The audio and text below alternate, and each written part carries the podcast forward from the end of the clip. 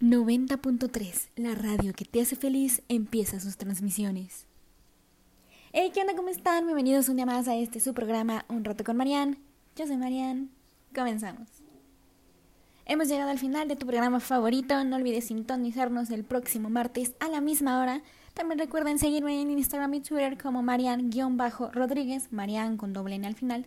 Les agradecemos por su sintonía y tengan un excelente día. Hasta la próxima. 90.3, la radio que te hace feliz. Con objeto de combatir el envío masivo de correos basura, la Asociación de Usuarios de Internet, en colaboración con varias compañías de la industria, ha puesto en marcha una campaña denominada Rompe las cadenas, lucha contra el correo basura.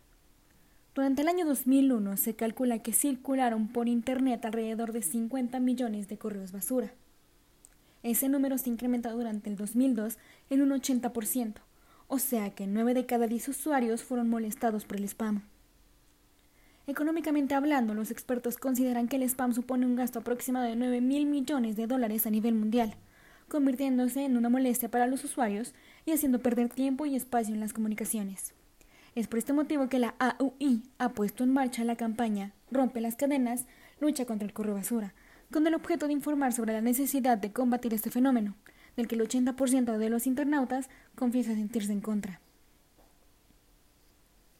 Avena instantánea Quaker, con fibras y proteínas, bajo nivel de calorías, sin colesterol, sin azúcar, 100% natural y no necesita cocción. Su viejo despertador está en nuestros planes. Muy pronto sabrá por qué. Relojes Junghans, confiabilidad alemana. Garantía y servicio asegurados en todo el país. Prefiera Junghans. ¿Desde cuándo no haces una escapada de fin de semana? Olvídate de la rutina, sorprende tus sentidos, experimenta nuevas sensaciones. Solo dos noches, dos personas, un viaje inolvidable. Entra en quieromiescapada.com, selecciona el fin de semana que te mereces y elige tu paquete con todo incluido. Quieromiescapada.com, vive un fin de semana diferente. Mi táctica es mirarte, aprender cómo sos, quererte como sos. Mi táctica es hablarte y escucharte. Construir con palabras un puente indestructible. Mi táctica es quedarme en tu recuerdo. No sé cómo, ni sé con qué pretexto, pero quedarme con vos. Mi táctica es ser franco y saber que sos franca, y que no nos vendamos simulacros, para que entre los dos no haya telón ni abismos. Mi estrategia es, en cambio, más profunda y más simple. Mi estrategia es que un día cualquiera, no sé cómo ni sé con qué pretexto, por fin me necesites.